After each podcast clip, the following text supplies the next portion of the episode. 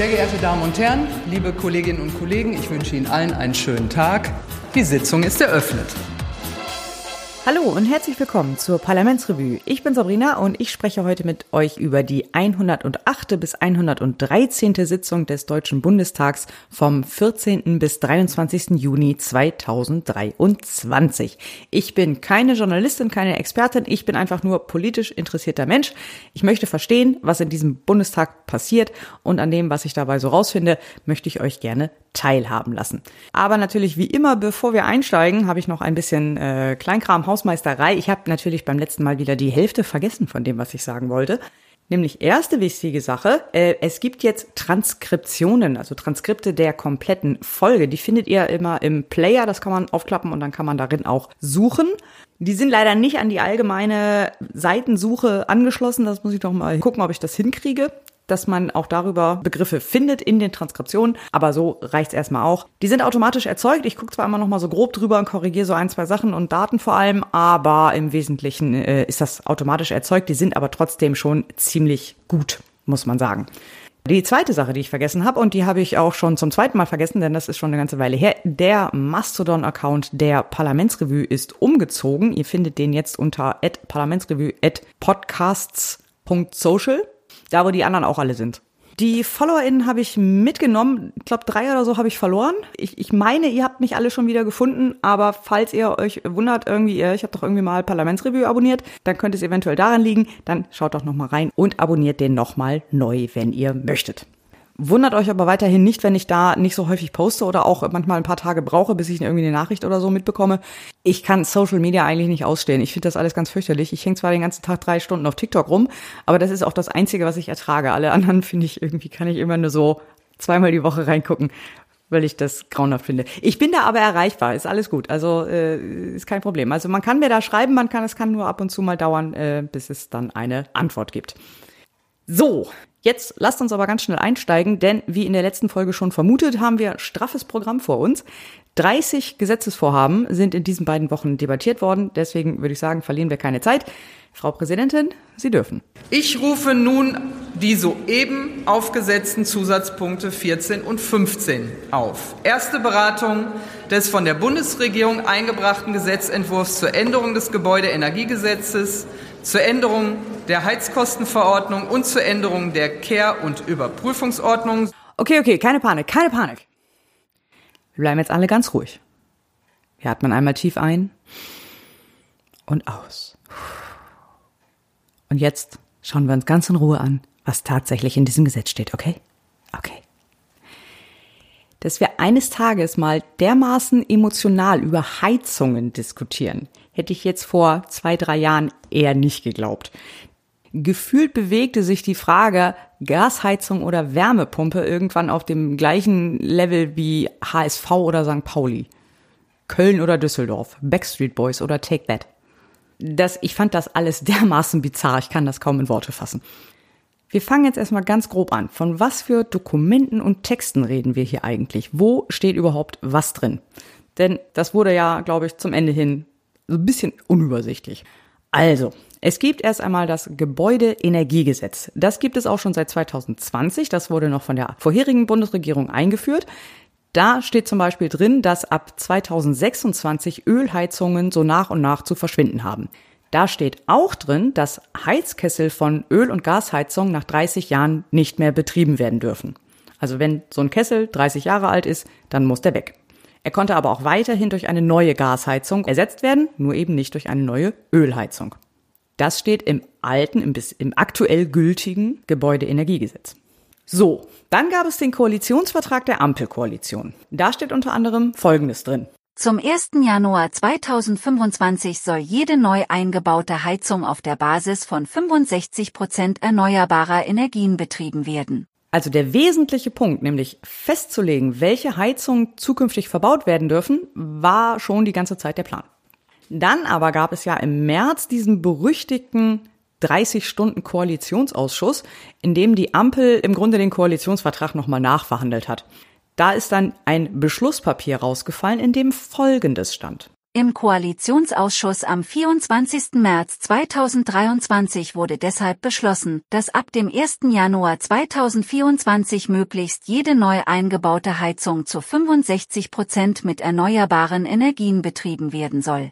Es wird darauf geachtet, dass ein technologieoffener Ansatz verfolgt wird und dass ausreichende Übergangszeiträume zur Verfügung stehen. Der Gesetzentwurf dazu wurde dann im April vorgelegt, im Kabinett beschlossen und im Mai in den Bundestag eingebracht. Das ist die Bundestagsdrucksache 6875. Die sollte dann eigentlich auch in der letzten Maiwoche im Plenum beraten werden und ab hier wird es dann richtig absurd, weil dann ist der FDP, die ja vorher schon im Koalitionsvertrag, im Koalitionsausschuss und in der Kabinettssitzung diesem Vorhaben zugestimmt haben, denen ist jetzt aufgefallen, ah, wir haben da irgendwie noch so 100 Fragen, die müssen wir erstmal beantwortet haben, sonst können wir das nicht auf die Tagesordnung setzen. Dazu wurde dann von verschiedenen Seiten angemerkt, so, ja, das können wir aber ja auch in der Plenarsitzung besprechen, dafür ist sie ja schließlich da. Hat die FDP irgendwie anders gesehen. Gut, das Wirtschaftsministerium hat dann gesagt, ja, dann gebt da mal die Fragen her, dann beantworten wir die und dann kam erstmal drei Wochen nichts. Also von der FDP kam nichts. Die mussten sich die Fragen erstmal ausdenken. Die haben auch die 100 nicht vollgekriegt, es waren dann nur 77. Die scheinen auch nicht öffentlich zu sein. Ich habe sie jedenfalls nicht gefunden. Deswegen verlinke ich euch mal die 100 Fragen von Fridays for Future an die FDP. Die sind auch deutlich unterhaltsamer.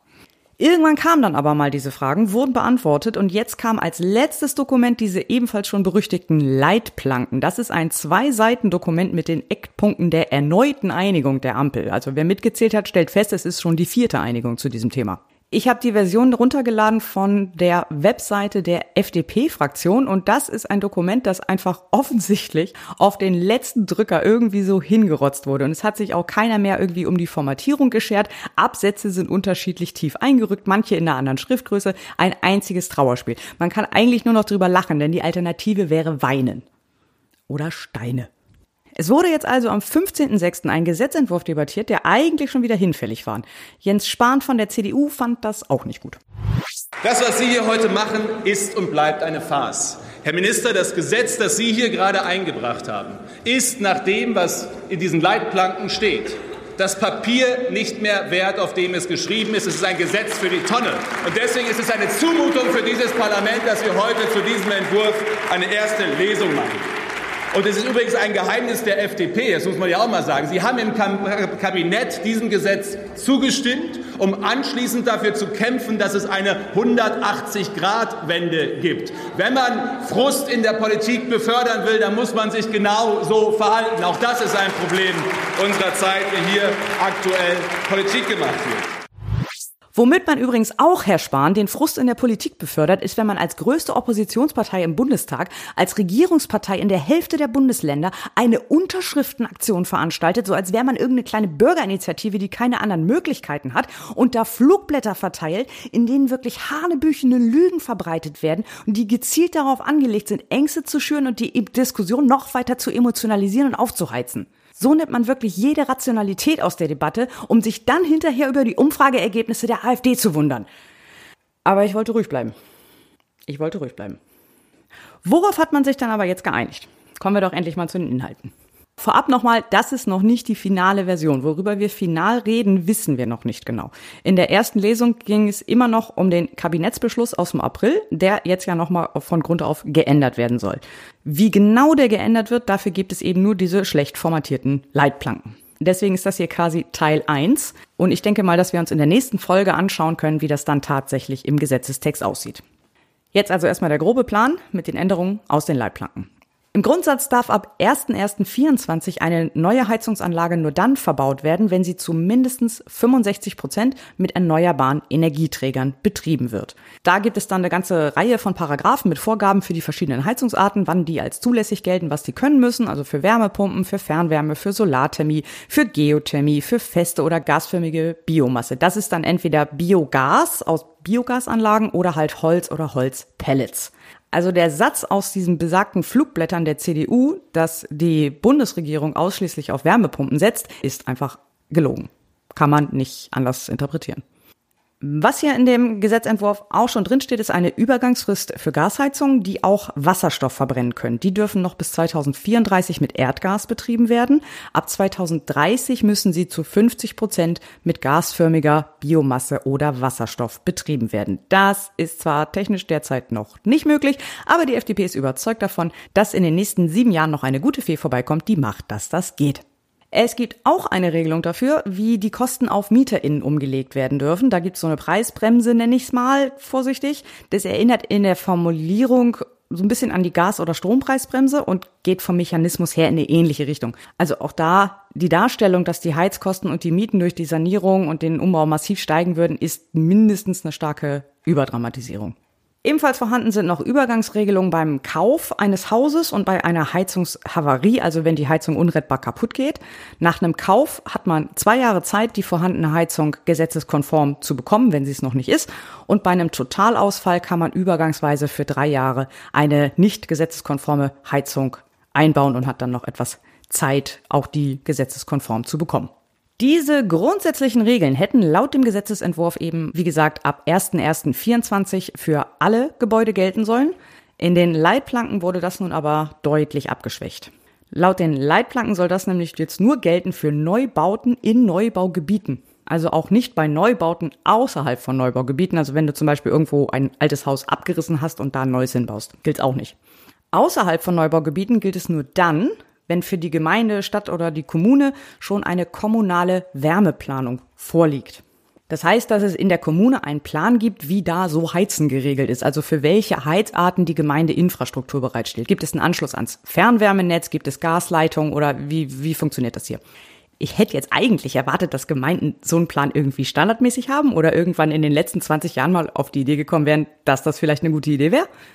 Aber ist wohl optional, denn nur ungefähr 20 Prozent der Kommunen haben so eine kommunale Wärmeplanung. Und das Gesetz, das eine kommunale Wärmeplanung vorschreibt, existiert auch noch gar nicht. Es gibt da einen Referentenentwurf, der ist aber noch nicht mal vom Kabinett verabschiedet. Theoretisch soll aber beschlossen werden, dass diese kommunale Wärmeplanung bis 2028 vorliegen muss. Und erst dann greift dann das Gebäudeenergiegesetz, laut den Leitplanken. Sprich, außer in Neubaugebieten können in 80 Prozent der Gemeinden noch neue Gasheizungen verbaut werden, und zwar potenziell bis 2028, je nachdem, wie schnell die Gemeinde mit ihrer Wärmeplanung ist. Einzige Voraussetzung ist, dass sie auf Wasserstoff umrüstbar sein muss, was wie gesagt technisch noch nicht möglich ist. Ziel ist aber weiterhin bis 2045 auch im Gebäudebereich klimaneutral zu sein. Wie das rechnerisch funktionieren soll, wenn so eine Heizung 30 Jahre laufen darf, erschließt sich mir nicht. Wichtig ist natürlich auch noch, das muss man offensichtlich erwähnen, es geht nur um neue Heizungen, nicht um die, die jetzt schon verbaut sind. Nein, Robert Habeck kommt nicht vorbei und reißt Oma Erna die Heizung. Ich wollte ruhig bleiben. Ich wollte ruhig bleiben. Ich will heute auch noch gar nicht großartig in die Bewertung einsteigen. Das machen wir, wenn wir auch tatsächlich einen Gesetzestext haben, über den wir sprechen können.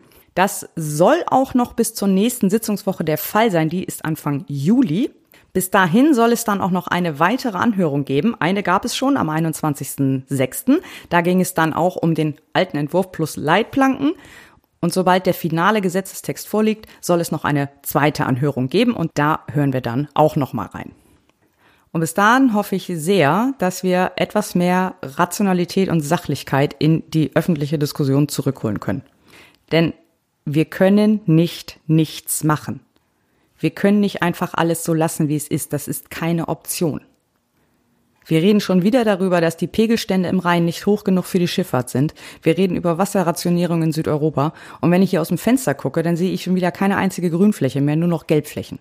Und ich weiß wohl, wenn man so Anfang 20 ist und, oder ein schlechtes Langzeitgedächtnis hat, dass man dann mittlerweile schnell sagt, ja wieso, das ist doch immer so. Und die erzählen uns doch jedes Jahr, das wäre das wärmste Jahr aller Zeiten. Ja, verdammt, das ist das Problem. Ich hatte erst gerade wieder vor ein paar Wochen eine Diskussion mit jemandem, der sagte, also ich glaube ja nicht, dass das wärmer wird. Das gab's doch früher auch schon. Und es kann sogar sein, dass seine Erinnerung eine andere ist. Der ist gefühlt so zehn Jahre jünger als ich. Wir haben jetzt halt schon seit 20 Jahren ein Extremjahr nach dem anderen. Das kann sich in der Rückschau tatsächlich schon so anfühlen, als wäre das normal. Ich mache ihm da gar keinen Vorwurf draus. Aber ich bin 42. In meiner Kindheit war das hier Augustwetter, was wir jetzt gerade haben. Und das ist auch nicht nur mein Gefühl, meine vage Erinnerung, sondern ich habe das nachgeguckt. Ich habe mir die rohen Messdaten der nächstgelegenen Wetterstationen hier runtergeladen und habe selber geguckt, wie war denn früher das Wetter hier. Also ich wohne jetzt wieder grob in der Region, in der ich auch aufgewachsen bin. Und ich habe mir die Daten angeguckt. Ich habe die in Excel gekippt und habe selber nachgeschaut, wie war früher das Wetter. Und in meiner Kindheit, in den 80ern, gab es hier im langjährigen Durchschnitt, denn Klima ist ja das durchschnittliche Wetter von mindestens 30 Jahren, im langjährigen Durchschnitt gab es hier pro Jahr so drei Tage mit über 30 Grad. Jetzt sind wir bei fast sieben. Es war auch in den 50ern hier noch völlig normal, dass es Jahre gab, in denen es kein einziges Mal über 30 Grad gab. Das kam so jedes zweite, dritte Jahr vor, war völlig, völlig regelmäßig. Das letzte Jahr, in dem es hier keinen einzigen Tag über 30 Grad hatte, war 1993. Seit 30 Jahren nicht mehr vorgekommen. In den 50ern noch jedes zweite, dritte Jahr. Das ist jetzt natürlich kein Klimamodell, das ist nicht repräsentativ für irgendwas. Das ist nur die Frage, wie war das Wetter in meiner Kindheit in der Region, in der ich aufgewachsen bin. Das ist die einzige Frage, die ich damit beantworten kann. Aber das reicht mir. Und das muss ich niemandem glauben, da muss ich mich nicht auf mein Gefühl verlassen oder meine Erinnerung oder irgendwelchen Studien, sondern ich habe das selber überprüft anhand von Messdaten. Das Klima, das wir jetzt hier haben, nochmal, Klima ist das durchschnittliche Wetter über mindestens 30 Jahre. Das Klima, das wir jetzt hier haben, ist nicht mehr dasselbe wie in meiner Kindheit und es ist erst recht nicht mehr dasselbe wie in den 50ern oder 60ern. Und wenn jetzt wieder so ein Quatsch kommt von wegen, ja, ist ja noch gar nicht gesagt, dass das menschengemacht ist oder dann muss ja erstmal China und so, das ist alles Bullshit. Und es ist so sehr Bullshit, dass ich das hier gar nicht diskutiere und dem eine Plattform geben werde. Weil es gezielte Desinformationskampagnen sind, die nur darauf angelegt sind, das Gefühl zu transportieren. Es geht nicht um Fakten, es geht nur darum, das Gefühl zu verbreiten. Und dafür reicht es, die Information zu wiederholen, auch wenn du dich kritisch damit auseinandersetzt. Deswegen versuche ich hier darauf zu achten, diese Desinformation gar nicht erst wiederzugeben. So, das ist die Baseline. Das wollte ich hier einmal raushauen, auch wenn das jetzt ein bisschen monologisch war, aber ich wollte das einmal konzentriert in einem Beitrag haben, weil wir in den nächsten Folgen so viele klimarelevante Gesetze besprechen werden und ich dann nicht jedes Mal wieder die Grundsatzfrage aufmachen möchte. Klimawandel ist die größte Krise, mit der wir es aktuell zu tun haben, und wir stehen erst am Anfang. Wenn wir unsere Lebensgrundlage als Menschen erhalten wollen, dann muss einfach mehr passieren. Wir müssen mehr tun, als in diesem Gebäudeenergiegesetz steht. Wir müssen mehr tun, als im jetzigen Klimaschutzgesetz steht. Und wir müssen mehr tun, als im Koalitionsvertrag steht. Ich weiß, dass das nicht passieren wird, aber das ist und bleibt die Messlatte. Es kann zwar niemand genau sagen, wie die Zukunft dann aussehen wird, wenn wir nichts machen oder weiterhin so wenig wie jetzt. Aber zwei Sachen sind definitiv sicher. Die Welt wird nicht so bleiben, wie sie ist. Und sie wird nicht besser. Und jedes 0,0001 Grad weniger macht unsere Zukunft ein bisschen angenehmer. Ich rufe auf die Zusatzpunkte 9 bis 11. Beratung von Vorlagen zur Kennzeichnung von Lebensmitteln mit der Haltungsform der Tiere und zur baulichen Anpassung von Tierhaltungsanlagen sowie zur Herkunftsbezeichnung von Lebensmitteln. Kommen wir doch mal zu einem etwas erfreulicheren Thema. Wir bekommen noch eine zweite neue Kennzeichnung für Lebensmittel. Wir haben ja in der vorletzten Folge schon über das neue Biosiegel für die Außerhausverpflegung gesprochen. Da komme ich auch später nochmal drauf zurück. Hier haben wir jetzt aber noch eine zweite Kennzeichnung, die wir dann ab dem nächsten Jahr im Supermarkt sehen werden. Und zwar geht es um die Haltungsform von Schlachttieren in der Fleischproduktion, genauer gesagt erstmal nur in der Schweinefleischproduktion. Luisa Licina Bode von der SPD verrät uns, worauf man beim Kauf von Schweinefleisch zukünftig achten kann. VerbraucherInnen können zukünftig beim Einkauf und Verzehr von tierischen Produkten auf einen Blick erkennen, wie die Tiere zuvor gehalten werden. Und liebes Publikum, Sie können demnächst entscheiden und Sie haben die Wahl zwischen fünf Haltungsformen. Das ist Stall, Stall und Platz, Frischluftstall, Auslauf, Freiland und Bio und können dann eben auch eine bewusste Kaufentscheidung treffen. Vorerst erfasst die Kennzeichnung tatsächlich nur tierische Produkte vom Schwein. Die anderen Nutztierarten, Geflügel, Rind und Milchvieh, die werden dann in Etappen folgen. Das hat aber auch Gründe, damit man das vernünftig hinkriegt, weil auf einmal ging es ja nicht, das haben wir jahrelang erlebt. Wir haben es gehört, das neue Siegel hat fünf Kategorien und gilt erstmal nur für unverarbeitetes Frischfleisch vom Schwein, also das abgepackte Schnitzel oder das Kotelett von der Fleischtheke. Also nicht das fertige Gulasch aus der Dose oder sowas. Ist da überhaupt Schwein drin? Ah, das weiß wahrscheinlich niemand so genau. Egal. Also jedenfalls nicht für verarbeitetes Fleisch in Fertigprodukten. Was bedeuten jetzt diese Kategorien? Ich gehe jetzt erstmal hauptsächlich auf das Thema Platz ein, also wie viel Fläche pro Tier zur Verfügung gestellt werden muss. Das ist nicht das einzige Kriterium, aber es ist in meinen Augen das Wichtigste. Es kommen pro Stufe noch andere Kriterien jeweils dazu. Ich verlinke euch die Infoseite des Ministeriums, aber wenn ich das jetzt hier alles aufdrösel, dann sitzen wir morgen noch hier.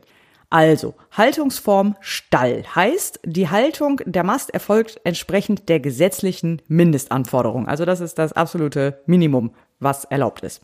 Die gesetzlichen Mindestanforderungen sind geregelt in der Tierschutz-Nutztierhaltungsverordnung. Da steht zum Beispiel für Mastschweine, und das sind ja die, die dann als Schnitzel im Supermarkt landen, für Mastschweine über 110 Kilo, also wenn sie ausgewachsen sind, muss pro Schwein ein Quadratmeter Platz zur Verfügung stehen.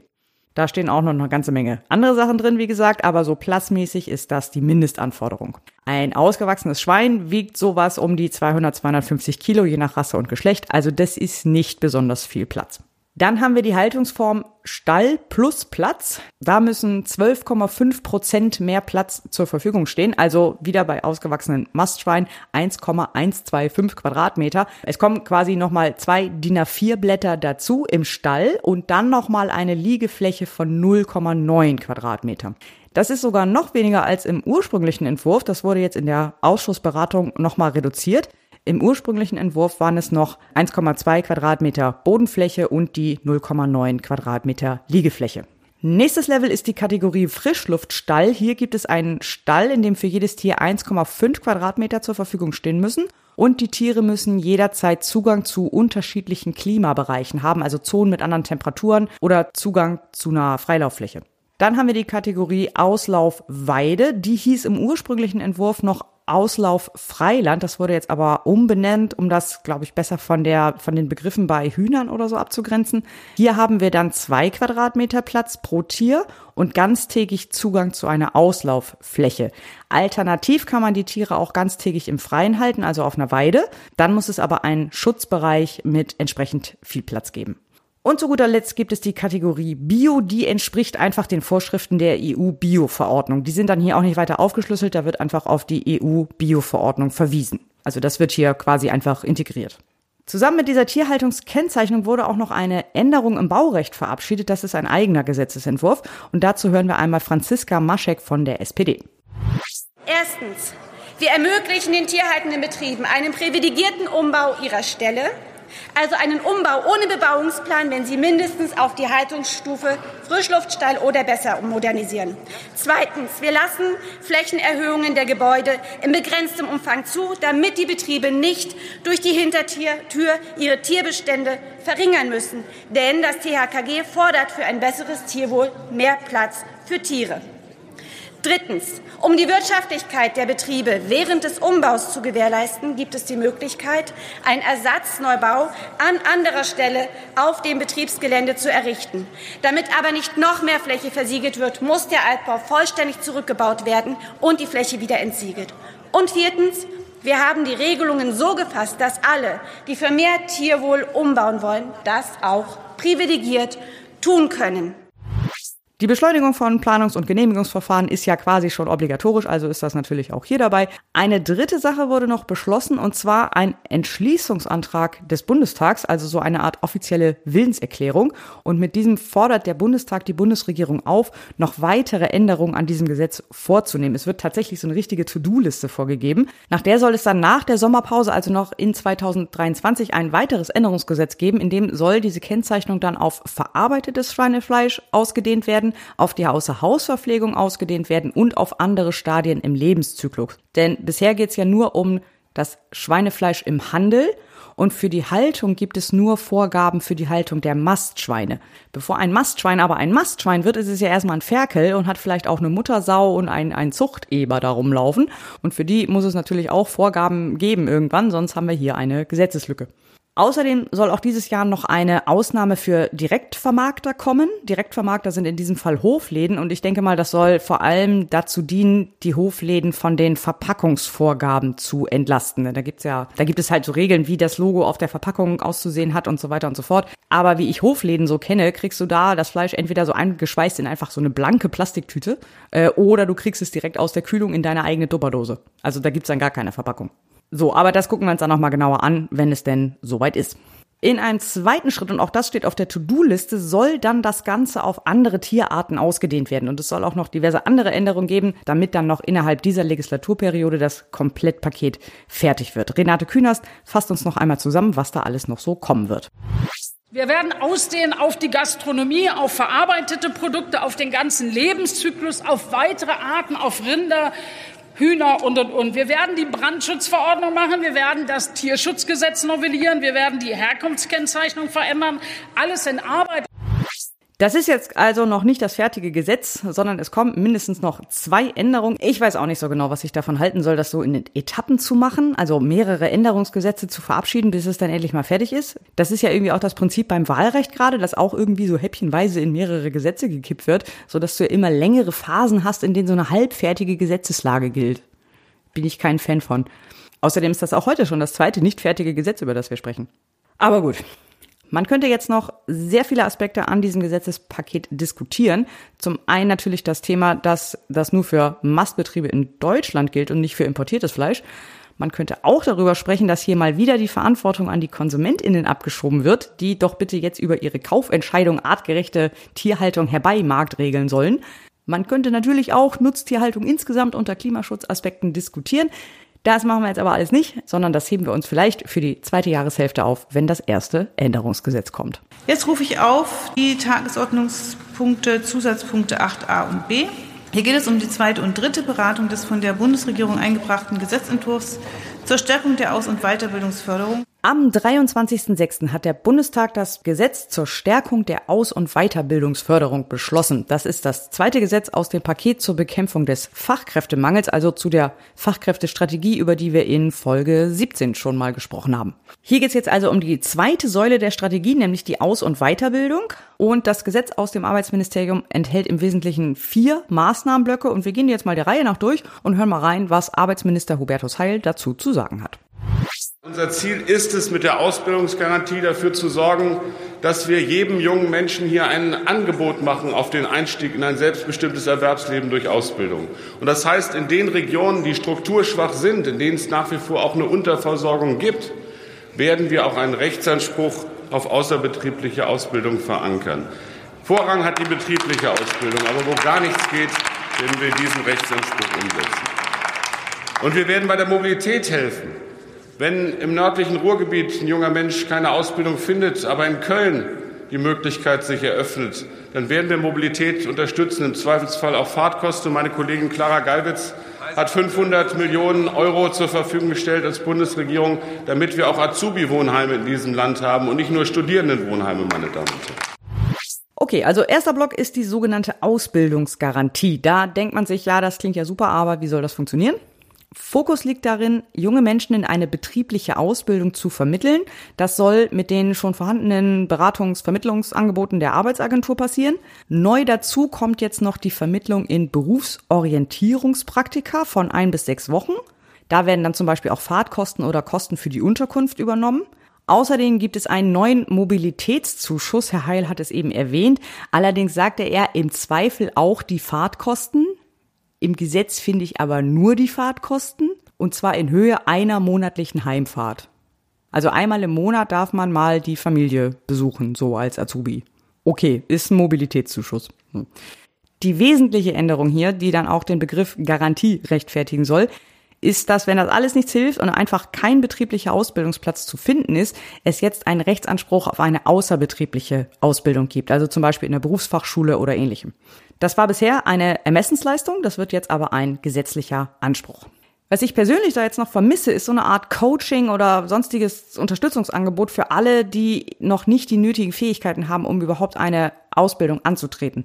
Ich habe jetzt leider keine genauen Zahlen, aber einige tausend SchülerInnen verlassen jedes Jahr die Schule als funktionale Analphabeten, also können zwar einzelne Worte, kurze Sätze lesen und schreiben, aber keine zusammenhängenden Texte. Es gibt auch viele junge Menschen mit diversen psychischen Problemen, mit verschiedensten Herausforderungen im familiären Umfeld, mit Drogenproblematiken und so weiter. Also Dinge, die sie daran hindern, einen Beruf zu erlernen und wirtschaftlich auf eigenen Beinen stehen zu können. Und für die gibt es auch leider hier kein Hilfsangebot. Denn wenn wir schon sagen, es ist eine Garantie und sie gilt für alle, dann bitte auch wirklich für alle. Dann muss man eben auch denen mehr helfen, die einfach noch nicht so weit sind, die einfach noch andere Dinge haben, die sie erstmal lösen müssen, bevor sie einen Beruf lernen können. Also da ist in diesem Blog leider noch eine Leerstelle. Pun intended. Herr Heil, was ist denn der zweite Block? Wir schaffen zweitens ein neues Instrument für Unternehmen und Beschäftigte, die schon ein Stück stärker in der Transformation sind. Beispielsweise Zulieferunternehmen der Automobilindustrie auf dem Weg hin Richtung Elektromobilität und weg vom Verbrenner. Oder in der Stahlindustrie, wo es neue Technologien gibt. Da wird das Qualifizierungsgeld in mitbestimmten Unternehmen helfen, dafür zu sorgen. Und ich bin der Gewerkschaft IG Metall sehr, sehr dankbar, denn das ist das, was mit der Initiative zum Transformationskurzarbeitergeld gemeint war. Und wir setzen das jetzt um, meine Damen und Herren. Hier haben wir also nochmal ein neues Förderinstrument und zwar das Qualifizierungsgeld. Das wird eine Lohnersatzleistung. Das kann man sich vom Mechanismus her so ähnlich vorstellen wie das Kurzarbeitergeld oder das Elterngeld. Also Mitarbeitende werden freigestellt für eine Weiterbildung, bekommen dann in der Zeit nicht ihr normales Gehalt vom Arbeitgeber, sondern stattdessen dieses Qualifizierungsgeld. Das ist so das Grundprinzip. Jetzt kommen die Einschränkungen.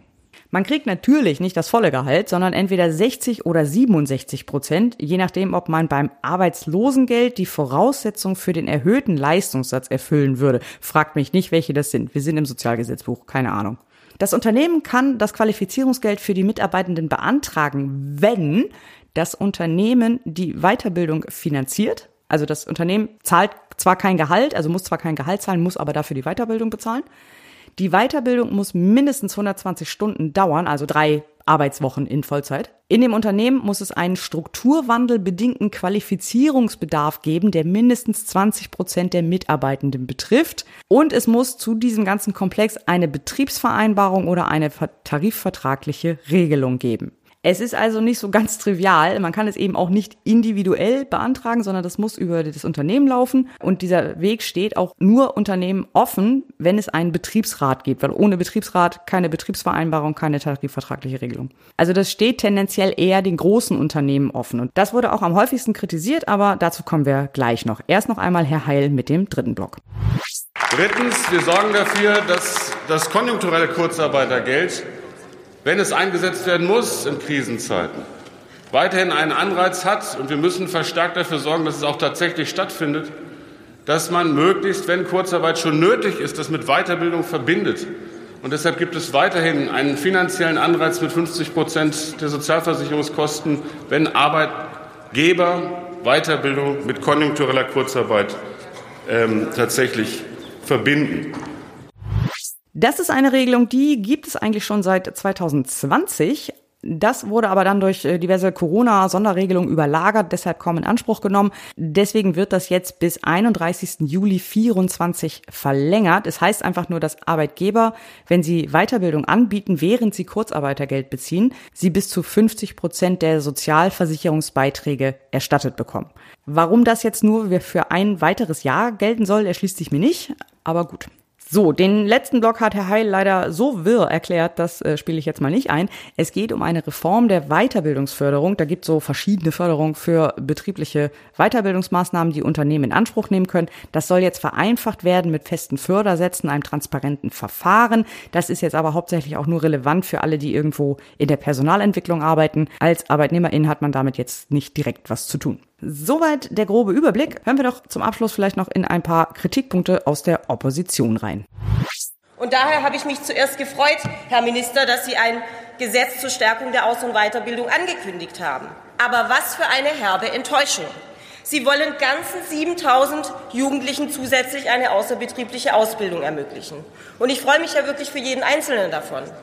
Aber jetzt mal ehrlich, 7000 bei 630.000 unausgebildeten jungen Menschen, das ist doch keine richtige Ausbildungsgarantie. Wem wollen Sie das eigentlich vormachen? Und jetzt zum Qualifizierungsgeld. Sie wollen damit 10.000 Beschäftigte zu einer Weiterbildung bewegen. Und dann tun Sie auch noch so, als sei das so ein richtig großer Wurf. Das sind rechnerisch gerade mal 25 Leute pro Landkreis. Also irgendwie auch ziemlich erbärmlich. Ein Qualifizierungsgeld einzuführen, das macht tatsächlich an dieser Stelle keinen Sinn. Es erhöht nur die Komplexität und wenn Herr Bundesarbeitsminister zu Recht darauf hinweist, es gibt Betriebe, die deutlich stärker von der Transformation äh, betroffen sind, warum dann dieses Instrument dann nur denen vorbehalten sein soll, die mitbestimmt sind, wo es Tarifverträge gibt und nicht äh, zur Gänze diejenigen in den Blick genommen werden, wo Transformation, wo Umbrüche stattfinden. Das ist das Thema, äh, wo, wo wir sagen, dieses Qualifizierungsgeld greift tatsächlich zu kurz. Spannend ist dann auch, was nicht im Gesetz steht, so wie es im Parlament angekommen ist. Denn hier ist sich die Ampel mal wieder nicht einig. Die vorgesehene Bildungszeit ist nach Intervention des Finanzministers wieder rausgeflogen wegen unberechenbarer Finanzauswirkungen. Das ist ein guter Hinweis, Frau Wolf. Das hatte ich gar nicht mehr auf dem Schirm. Stimmt, die Bildungs, Klammer auf, Teil, Klammer zu, Zeit, stand im Referentenentwurf noch mit drin und jetzt ist sie weg. Ich weiß übrigens nicht, wie man das sonst aussprechen soll. Manchmal schreiben sie das Teil auch in Großbuchstaben, dann ist es Bildungsteilzeit. Aber ist auch nicht besser. Aber ich schweife ab. Ist ja auch völlig egal, weil sie ist ja eh nicht mehr da. Ob sie noch wiederkommt, ist wohl nicht so ganz klar. Es steht zwar im Koalitionsvertrag, dass das kommen soll, aber wie wir gelernt haben, heißt das nicht besonders viel. Und das werden wir auch noch häufiger lernen heute. Was aber stattdessen jetzt mit in dem Gesetz drinsteht, ist Folgendes.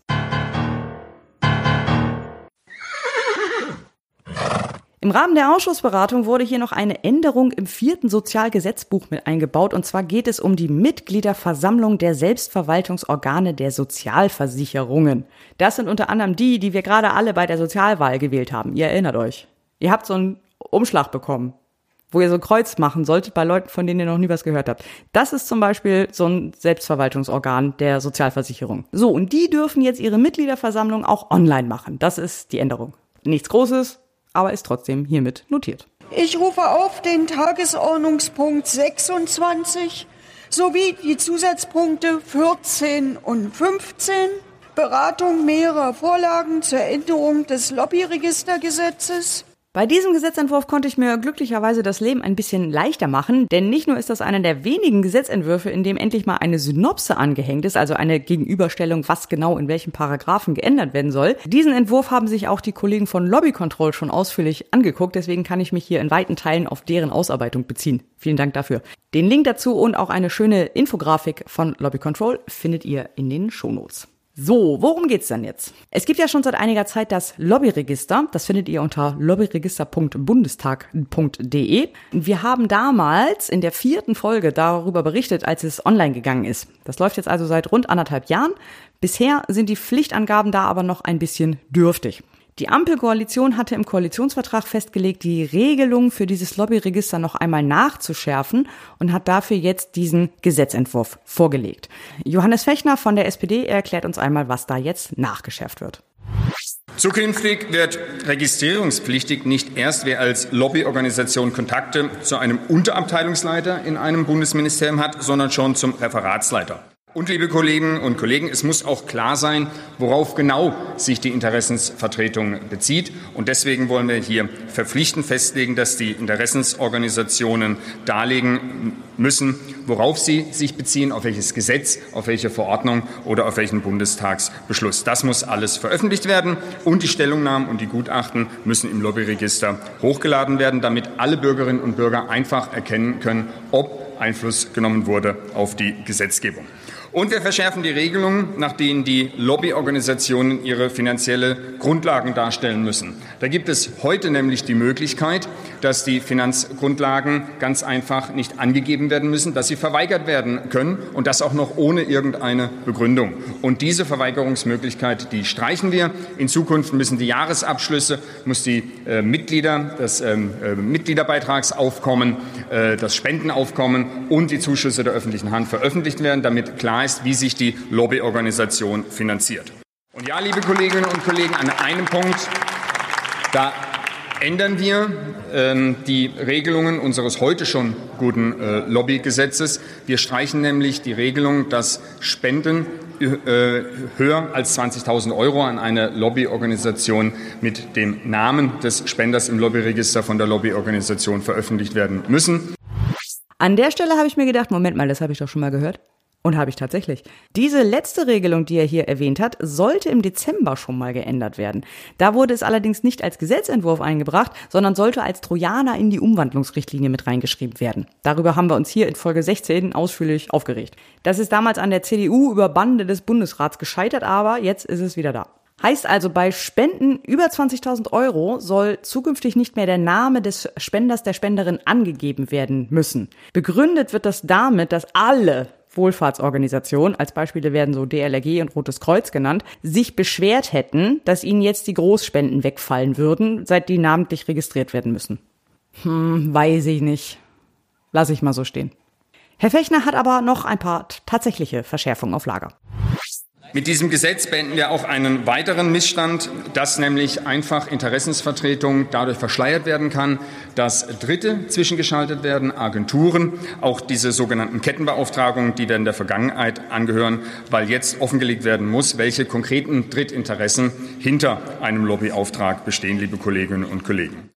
Und wir haben es ja auch oft, dass äh, Mandatsträger aus der Politik in die Lobbybranche wechseln, sogenannte Drehtüreffekt. Zukünftig muss offengelegt werden, ob ein Lobbyist aktuell oder früher Ämter oder Mandate hatte, damit ganz klar ist, ob hier das Allgemeinwohl vertreten wird von einem ehemaligen Politiker oder eben das Interesse des Auftraggebers des Lobbyisten. Also so insgesamt, bis auf diese besagte Spendengeschichte, klingt das erstmal gar nicht so schlecht. Das findet auch Lobby Control und auch Transparency International bewertet diese Änderung soweit erstmal ganz positiv. Das Problem mit diesem Gesetzentwurf liegt eher bei den Dingen, die nicht drinstehen, obwohl sie im Koalitionsvertrag standen. Wie zum Beispiel das hier. Sie schreiben in Ihrem Koalitionsvertrag, wir wollen den Kreis der eintragungspflichtigen Interessenvertretungen erweitern. Ich erinnere mich noch gut an die Beratung in der letzten Wahlperiode hier. Da stand der Kollege parlamentarischer Geschäftsführer, heute Bundesjustizminister hier am Pult und hat gesagt, dieser Gesetzentwurf enthält scheunentorgroße Ausnahmen, er ist löchrig wie ein Schweizer Käse. Dahinter steckt, dass beispielsweise Kirchen, Arbeitgeber, Arbeitnehmerverbände herausgenommen wurden. Und Sie haben immer wieder bis zuletzt angekündigt, das werden wir ändern. Was finden wir im Gesetzentwurf? Nichts. Gar nichts dazu. Also Kirchen, Gewerkschaften und Arbeitgeberverbände müssen sich weiterhin nicht registrieren. Diese Ausnahme bleibt bestehen. Und Herr Schnieder von der CDU hat darauf hingewiesen, Justizminister Marco Buschmann hat eigentlich genau diese Ausnahme in der letzten Legislaturperiode noch sehr scharf kritisiert. Aber sie ist halt trotzdem noch drin. Begründet wird das mit dem besonderen verfassungsrechtlichen Status dieser drei Organisationsarten. Die haben halt bestimmte Funktionen innerhalb der Verfassung und deswegen könne man die nicht zu dieser Offenlegung verpflichten. Ja, ich bin keine Juristin. Und wenn du Juristinnen fragst, bekommt man zwar immer eine Antwort, die mit es kommt darauf an anfängt, aber alles, was danach kommt, ist komplett unterschiedlich. Also keine Ahnung, mag so sein. Andrea Hahn von der Linksfraktion hat da noch zwei andere Punkte, die auch noch fehlen. Und wenn es Ihnen wirklich ernst damit gemeint ist, das Vertrauen in die Arbeit der Abgeordneten und der Bundesregierung zu stärken, dann seien Sie konsequent und führen jetzt auch Kontrakttransparenz und einen Lobbykalender ein. Es muss transparent sein, wer sich bei der Erarbeitung von Gesetzen außerhalb des Parlaments wann mit wem trifft. Und in den Ministerien muss das auch bis auf die Ebene der Referenten herunterreichen den exekutiven und legislativen Fußabdruck für die Öffentlichkeit transparent bereitzustellen, muss eine Selbstverständlichkeit sein. Es kann nicht angehen, dass erst durch schriftliche Fragen, wie kürzlich von meinem Kollegen Pascal Meiser in Richtung Wirtschaftsministerium, Ermittlungsdruck aufkommt und Details eingeräumt werden. Das muss ich, glaube ich, noch ein bisschen erläutern. Bei dem ersten Punkt mit der Kontakttransparenz geht es um die Frage, ab wann muss ich mich als Lobbyorganisation eigentlich in diesem Lobbyregister registrieren? Also ab wann greift dieses Gesetz überhaupt? Dafür ist jetzt die Hierarchie in so einem Ministerium oder einer Behörde relevant. Bisher musste man sich registrieren, sobald man Kontakt zu jemandem hatte, der oder die sich auf der Hierarchieebene der Unterabteilungsleitung befindet. Das ist so die vierte Ebene von oben. Ganz oben ist natürlich Ministerinnen, dann kommen die Staatssekretärinnen, dann die Ebene der Abteilungsleitung und dann die Unterabteilungsleitung. Und wenn ich jetzt mit irgendjemandem auf einen dieser vier Ebenen spreche, dann muss ich mich im Lobbyregister registrieren. Und das soll jetzt nochmal um eine Ebene erweitert werden, nämlich die Ebene der Referatsleitung. Laut Koalitionsvertrag sollte das eigentlich nochmal eine Ebene weiter runtergehen, nämlich auf die Ebene der ReferentInnen. Das Wort kennen wir von dem Begriff Referentenentwurf. Das sind nämlich die Leute, die tatsächlich die Gesetze schreiben. Also das fände ich schon ganz wichtig, dass diese Grenze da gezogen wird und auch Kontakte zu dieser Ebene offengelegt werden müssen. Fand die Ampelkoalition auch mal, ist aber trotzdem nicht passiert. Genauso wie der letzte Punkt, nämlich die Einführung eines legislativen bzw. exekutiven Fußabdrucks. Das wiederum heißt nichts anderes, als dass auch die Behörden und Ministerien offenlegen müssen, welche Interessengruppen Einfluss auf ein Gesetz oder eine Verordnung genommen haben. Also quasi die Empfängerseite der ganzen Geschichte. Denn jede Organisation oder auch jede Person kann ja prinzipiell Stellungnahmen oder Gutachten einreichen oder irgendwie Kontakt aufnehmen. Dagegen ist ja erstmal nichts einzuwenden. Welche dann aber tatsächlich gelesen und gehört werden und Einfluss auf die Gesetzgebung haben, das ist halt nochmal eine ganz andere Frage. Und das soll eben durch den legislativen Fußabdruck transparent gemacht werden. Und ich wiederhole es sehr gerne nochmal, auch das stand im Koalitionsvertrag. Der dritte Punkt also, der entgegen der Vereinbarung nicht umgesetzt wurde. Ich möchte aber auch noch mal darauf hinweisen, abgesehen von diesen vier großen Kritikpunkten, die sich ja auch noch ändern können, das war ja erst die erste Lesung, ist das schon kein schlechtes Gesetz. Es stehen viele wichtige Dinge drin und wir werden, wenn das in Kraft tritt, auch deutlich mehr Informationen im Lobbyregister finden als jetzt. Ein Tipp übrigens noch für die Auswertung der Informationen. Transparency International hat da ein eigenes Portal bereitgestellt, wo die Daten auch aus dem Lobbyregister auch aggregiert ausgewertet und in Infografiken dargestellt werden. Das findet ihr unter integritywatch.transparency.de. Ist auch verlinkt natürlich. Da kann man dann zum Beispiel auch sehr schnell rausfinden, wer denn zum Beispiel am meisten Geld für Lobbyarbeit in der Bundespolitik ausgibt. Spoiler-Alarm, es ist der Gesamtverband der deutschen Versicherungswirtschaft. Also schaut da mal rein, kann ich empfehlen. Und auch da werden wir dann noch viele interessante Dinge finden, wenn das Gesetz in Kraft tritt. Dass das noch vor der Sommerpause verabschiedet wird, sehe ich jetzt nicht. Aber ich denke mal, bis Ende des Jahres sollte das klappen. So, damit kommen wir zu den weiteren Gesetzen, die in zweiter und dritter Lesung abgestimmt wurden. Es sind noch 15, Trojaner nicht mitgezählt. Also holt euch einen Tee, ich versuche mich kurz zu fassen. Wir starten mit dem Gesetz zur Bekämpfung von Lieferengpässen bei patentfreien Arzneimitteln und zur Verbesserung der Versorgung mit Kinderarzneimitteln. Damit wird das Bundesinstitut für Arzneimittel und Medizinprodukte beauftragt, ein Frühwarnsystem für Lieferengpässe einzurichten.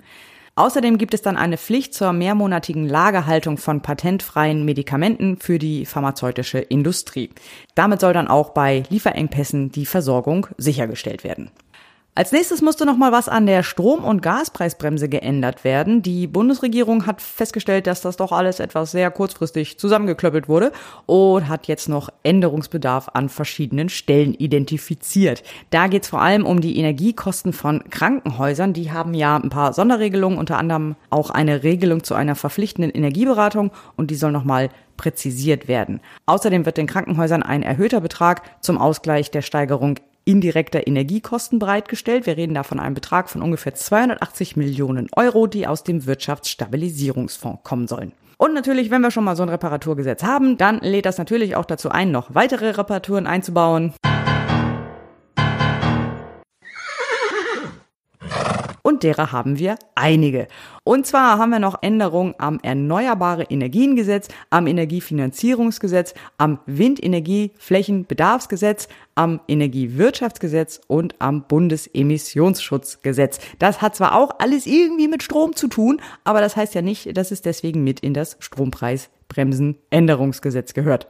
Dann hatten wir noch ein Gesetz zu dem Beschluss zu den Europawahlen. Das schließt sich direkt an an den Beschluss der Regierungskoalition, über den ich mit Hanno in der Folge 20 gesprochen habe. Da ging es ja darum, dass das Wahlrecht für das EU-Parlament reformiert werden soll. Da gibt es einen Beschluss des Rates der Europäischen Union und damit dieser Reformprozess weitergehen kann, müssen alle Mitgliedstaaten diesem Beschluss zustimmen. Das hat Deutschland jetzt hiermit getan. In dem Gesetz passiert auch nicht viel mehr, als dass eben diesem Beschluss des Rates zugestimmt wird. Also das sind fünf Zeilen, vier davon sind der Titel des Beschlusses, den ich jetzt auch nicht nochmal vorlese. Für die genauen Hintergründe hört da gerne nochmal in die Folge 20 rein. Mit dem Gesetz zur Regelung der Entsendung von Kraftfahrern und Kraftfahrerinnen im Straßenverkehrssektor soll zukünftig das Entsenderecht auch im Straßenverkehrssektor angewendet werden. Was heißt das genau? Grundsätzlich ist es ja so, dass wir innerhalb der EU die sogenannte Arbeitnehmerfreizügigkeit haben. Das heißt, jeder EU-Bürger, jede EU-Bürgerin kann in jedem beliebigen EU-Land arbeiten und zwar auch dann, wenn die Firma, bei der sie angestellt sind, in einem anderen EU-Land sitzt. Das Arbeitnehmerentsendegesetz regelt dann, welche Mindeststandards jeweils gelten, insbesondere was so Arbeitszeiten und Entlohnung und so angeht.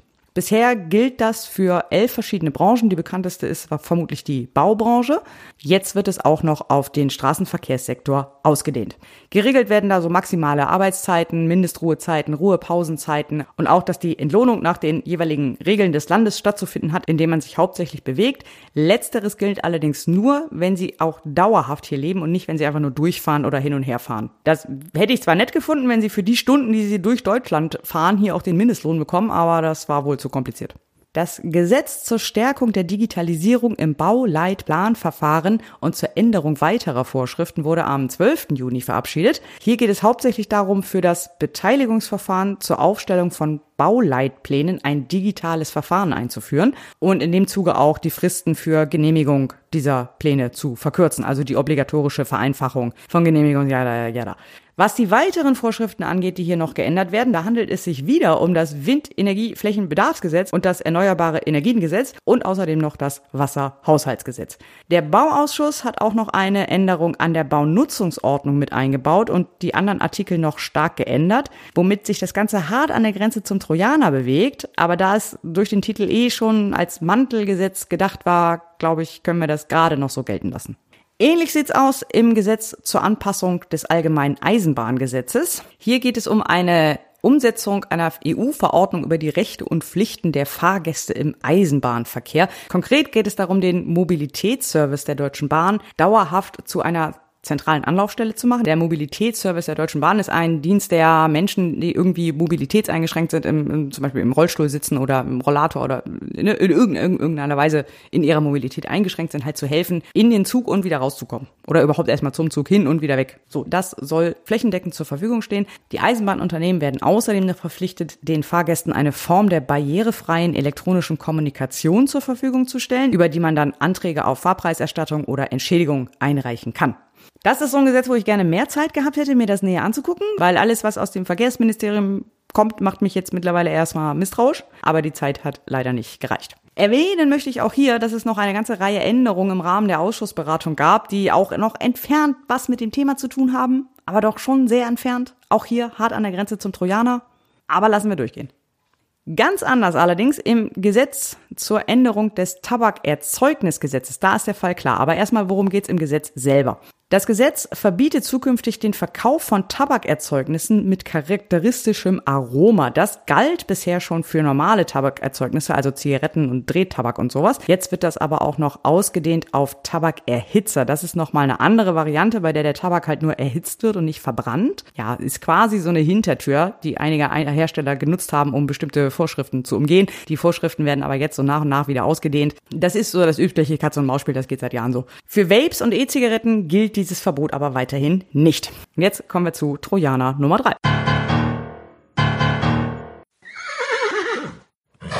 Auch hier ist es nur eine Kleinigkeit, die hier noch mit eingebaut wurde und die hat irgendwie mit der Umstellung des Unternehmen-Basisdatenregisters zu tun. Da soll die, da soll die Wirtschaftsidentifikationsnummer zukünftig das zentrale Identifikationsmerkmal sein. Aber damit das funktioniert, muss jetzt irgendwie eine Übergangsregelung her, dass man stattdessen auch erstmal die Umsatzsteuer-ID nehmen kann. Was genau dahinter steckt, weiß ich nicht genau. Deswegen gehen wir einfach direkt weiter zum nächsten. Am 15.06. wurde noch eine Änderung des Bevölkerungsstatistikgesetzes, des Infektionsschutzgesetzes und von Personenstands- und dienstrechtlichen Regelungen beschlossen. Das Ziel ist hier, die statistische Erfassung von Sterbefallzahlen zu verbessern und hier ein umfangreiches Sterbefallmonitoring zu ermöglichen. Dafür wurden dann in verschiedenen Gesetzen Regelungen angepasst, um eben diese Daten besser erheben zu können. Das nächste Gesetz ist auch so ein buntes Sammelsurium-Gesetz, diesmal aus dem Bereich der Landwirtschaft. Der Titel lautet Gesetz zur Regelung einzelner dem Schutz finanzieller Interessen der Union dienenden Bestimmungen im Rahmen der gemeinsamen Agrarpolitik zur Änderung des Betäubungsmittelgesetzes sowie zur Aufhebung weiterer Vorschriften. Herrlich.